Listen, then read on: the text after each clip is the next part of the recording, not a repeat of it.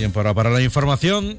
Deportiva Monserrate, buenos días. Hola David, buenos días. El Elche Club de Fútbol no pudo pasar del empate sin goles ayer por la noche en el estadio Martínez Valero frente al Real Valladolid.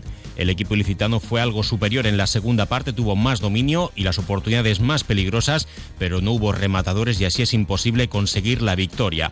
El técnico del Elche espera que hasta el 31 de enero lleguen incorporaciones, aunque lejos de pedir un 9, sobre todo lo que solicita son centrocampistas, especialmente extremos. Sebastián Becasese. Todo lo que sea sumar y todo lo que sea buenas sensaciones para llegar al último mes con vida es clave en esta categoría. Todos queremos ganar y todos queremos estar ya en la zona de clasificación, pero hay que saber que, que la complejidad es pues altísima y nosotros estamos mostrando mucho coraje con lo que tenemos para tratar de, de, vulnerar eso, ¿no? Creo que sí, nos faltan variantes arriba, sobre todo desde recambio. Tete y Nico vienen haciendo un esfuerzo muy grande toda la temporada. Sergio está trabajando en eso para ver si podemos tener dos jugadores más ahí que nos den eh, algún tipo de, de, recambio, ¿no? Y los que se marcharán esta semana son el delantero Sergio León y el lateral internacional argentino Lautaro Blanco. León lo tiene hecho con la Sociedad Deportiva Ibar y esta mañana podría despedirse de sus compañeros en el Martínez Valero. Recordar también que el Eldense lograba la victoria en el campo del colista, el Amorebieta.